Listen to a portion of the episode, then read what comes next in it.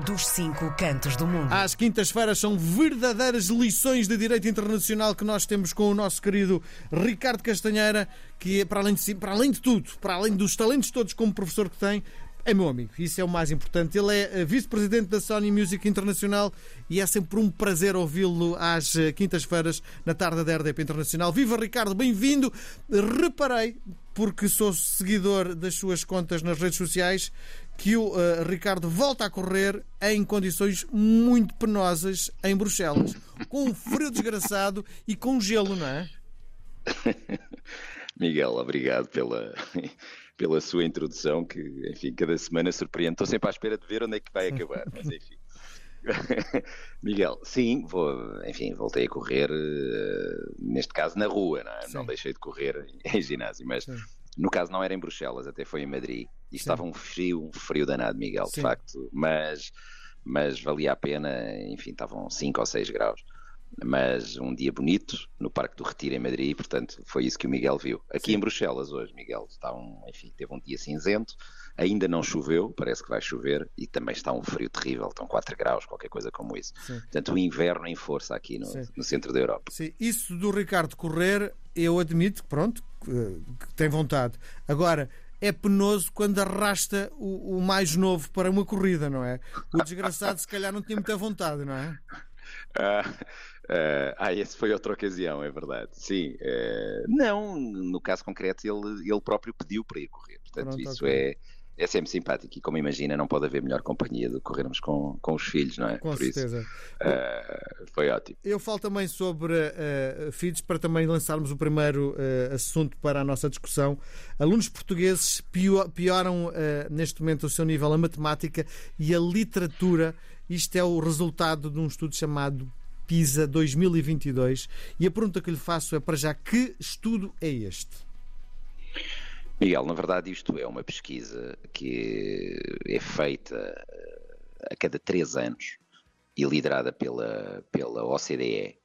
Um, e passou a ser uma referência muito importante para a avaliação internacional de alunos um, com 15 anos de idade um, em de facto muitos países e vários uh, e vários uh, em várias geografias, uh, em vários continentes um, e que dá sempre, digamos, uma boa radiografia do estado do ensino nesses países e depois até em termos comparativos. Ora bem, esta semana nós ficámos a saber que em todos os países, praticamente, houve nos últimos, portanto, isto reporta o ano de 2022, um, em todos os países houve praticamente quedas, e quedas às vezes bastante consideráveis, um, no que diz respeito à literacia matemática, no que diz respeito à leitura e uh, também uh, literacia científica.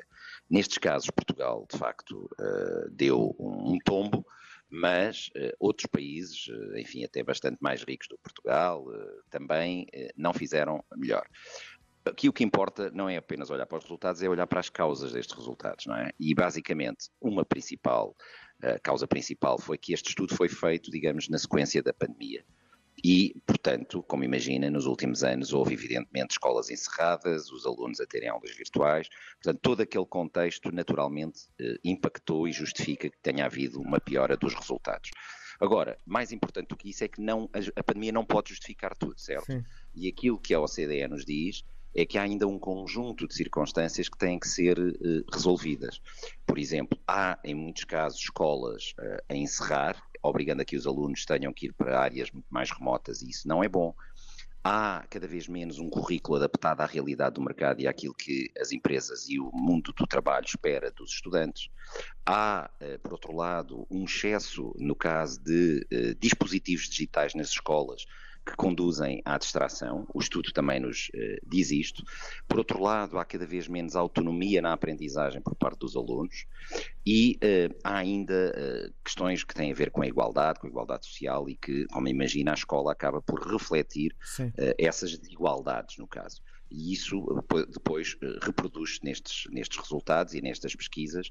Daí que há ainda um longo caminho a fazer nas diferentes áreas científicas, literárias, eh, matemática, e portanto a mensagem é que, eh, enfim, em Portugal há um trabalho, não é apenas em Portugal, são nos diferentes países que compõem a OCDE, e, e, de facto não foi bom, não é bonito o resultado final. Sim, e diga uma coisa: o resultado diz que há determinado tipo de comportamentos, mas uh, uh, este, este estudo dá-nos pistas, dá-nos caminhos a seguir? Dá, exatamente. Ou seja, aquilo que eu lhe disse que tinham sido, que eu, que eu acabei agora de identificar Sim. como potenciais ações, como potenciais medidas que este estudo considera serem relevantes para reverter os resultados ou os maus resultados e o declínio, sobretudo o declínio, um, dos últimos, nos últimos anos. Sim. Portanto, há aqui Telemóvel fica em feita. casa a partir de agora, é isso, não é? Enquanto se vai exatamente. para a escola, não é? Exatamente, Muito exatamente. Bom. bom, e esta notícia que diz que carta de condução aos 17 anos é coisa possível? Bom, pergunto-lhe se está de acordo e tentar perceber qual é o benefício de ter um miúdo com 17 anos encartado. Miguel, na verdade há vários países do mundo onde é possível ter carta de condução aos 16, por exemplo, não é? Estados Unidos, e, não é? E, por exemplo, há outros, não é o único. Por outro lado, repare-se, hoje em dia há uma das grandes batalhas das organizações internacionais de juventude é para que possa ser exercido o direito de voto aos 16 anos. E há países onde isso também já é possível. Uh, um jovem de 16 anos já tem o seu uh, direito de voto reconhecido. Portanto, eu diria assim: se aquele que é o mais importante dos direitos, uh, que é votar, podermos escolher, podermos participar ativamente nas escolhas democráticas, é possível aos 16, por razão não poderia ser possível conduzir? Evidentemente que aquilo que aqui importa esclarecer quem nos ouve, Miguel. O que é que houve? Houve, digamos assim, um acordo do Conselho da União Europeia, portanto dos Estados-membros, em que houvesse a possibilidade de ser autorizados os jovens de 17 anos a poderem ser titulares de carta, desde que, repare bem, desde que acompanhados à frente no carro por maiores de 24 anos e que tenham carta há pelo menos 5. Portanto, repare que há aqui eh, já é um, bastante restritivo. Sim. Por outro lado, o que é que também ficou claro? Ficou, ou nesta proposta, esta proposta ainda não foi aprovada, Miguel, foi aprovada no Sim. Conselho, tem que ser discutida com o Parlamento, enfim, ainda falta muita, muita água a correr por debaixo da ponte. Mas para terminar, dizendo-lhe que, além desta restrição que lhe acabei de referir por causa do condutor ao lado, passageiro que acompanha, não podem ter, durante os dois anos seguintes, entre os 17 e os 19, a tolerância ao consumo de álcool é absolutamente zero. Ou seja, se tiverem algum caso em que uh, estejam, digamos assim, sejam apanhados eh, numa fiscalização por, pelo consumo de álcool, perdem imediatamente a carta. Portanto, repare que há aqui condicionalismos, não é? E vamos Sim. ver o que é que vai dar. Agora, se me pergunta eh, se eu concordo, concordo. Acho que não, não vejo, enfim, mal nenhum que um jovem de 17 anos possa ter a carta, sinceramente. Diga-me só uma coisa, mas isto não terá também sido um pouco pressão da indústria automóvel que vê os seus negócios a descerem a passos largos? Isto não é também uma forma de, de recuperar o negócio? Miguel, pode ser, mas não, sinceramente, não vejo isso. Até porque lhe digo é que as gerações mais novas cada vez pensam menos em automóveis e isso não é uma referência. Eles estão muito mais habituados a, a, aos modelos partilhados, da economia partilhada um, estão cada vez mais focados e com, com, o uso de meios alternativos, como as bicicletas. Uhum. Repare, eh, sinceramente, há aqui uma mudança mental e de, de, de geracional e, portanto, talvez não seja por aí, mas uh, pode ser que sim, pode ser sim. que sim. Bom, a nova proposta de Bruxelas contribui para o declínio do pacote turístico. Portugal e isto já estou a falar, claramente vive do turismo, eh, Ricardo. Eh, esta tendência vai meter em causa, no fundo, uma das principais formas de rendimento dos portugueses atualmente, que no fundo é a área dos serviços e do turismo? Bom, então, Miguel, é preciso aqui contextualizarmos, porque foi exatamente o tema que falámos a semana passada, recorda-se?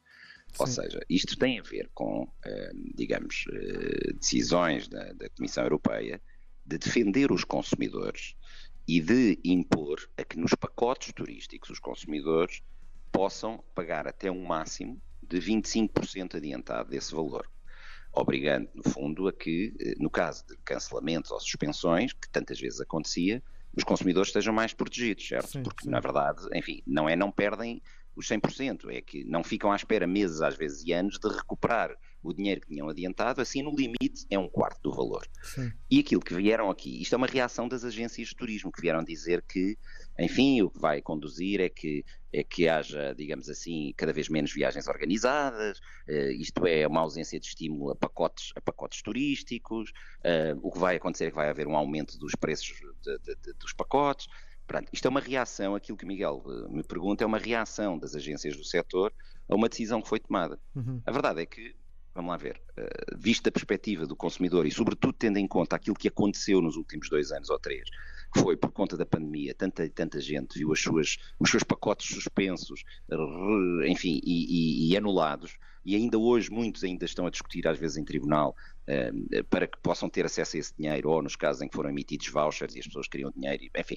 Portanto, essa questão foi tão polémica que agora a Comissão Europeia veio dar sinais. Portanto, uh, sinceramente, neste caso, não me parece que as agências tenham grande razão. Muito bem. Bom, qual foi a música que nos escolheu hoje?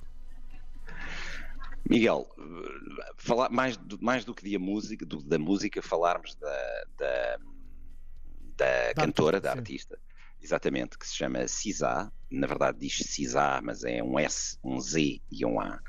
E, e porquê? A Cisá é uma americana, uma jovem, tem 34 anos, creio, e é uh, uma das vozes hoje de referência de, de, de R&B e aquilo que se chama Neo Soul, e uh, a Cisá é considerada por todas as revistas da especialidade da música, todas as revistas especializadas em música, um, Rolling Stone, Billboard, entre outras, é considerada, digamos, a cantora do ano e, e o álbum dela é o álbum do ano certo? Porque, Sim. Eh, enfim, ela consegue integrar vários estilos, diferentes estilos e diferentes géneros musicais.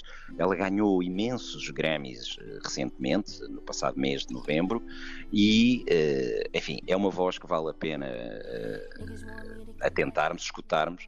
E, e é realmente magnífica e, e, portanto, eu acho que vamos ouvir falar dela ainda muito. E, para já, 2023 é o ano da CISA. Como nós estamos quase a chegar ao final do ano, vamos ouvi-lo. Blind, um abraço. Um abraço. Niggas want me to attack it. Put the hood on, they calling me Cassius. Mind you like Bob Saget. Greedy, I can't pass it.